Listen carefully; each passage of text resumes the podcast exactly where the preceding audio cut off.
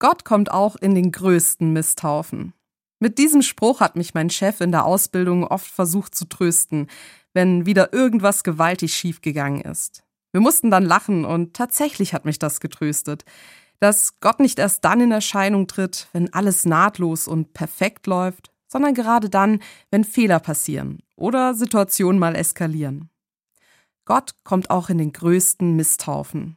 Genau unter diesem Vorzeichen ist Gott zu uns in diese Welt gekommen. Maria hat Jesus nicht in einem glänzenden Schloss geboren, sondern unterwegs in einem fremden Stall zwischen Stroh und Misthaufen, wo es chaotisch und dreckig ist. Und auch später zieht es Jesus immer dorthin, wo die Not am größten ist. Zu den Armen, zu den Kranken. Gott kommt auch in den größten Misthaufen.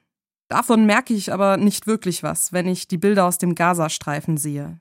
Denn die sind voll von furchtbaren Ungerechtigkeiten. Unschuldige Menschen sterben und die Brutalität der Hamas ist so menschenverachtend. Dieser Krieg ist grausam. Und ich denke mir, gerade dort, wo so viele unschuldige Menschen leiden, mit Füßen getreten werden und sterben, dort müsste er doch hinkommen. Ich frage mich, wo bleibst du denn, Gott? Das ist mein Adventsgefühl an diesem ersten Advent. Schon lange war ich nicht mehr so ungeduldig wie heute, dass doch endlich Gott kommt in diesen furchtbaren Krieg und endlich, endlich für Frieden sorgt.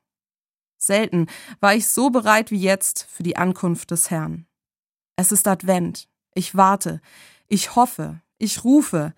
Gott, komm bitte in dieses Elend, in diesen Misthaufen.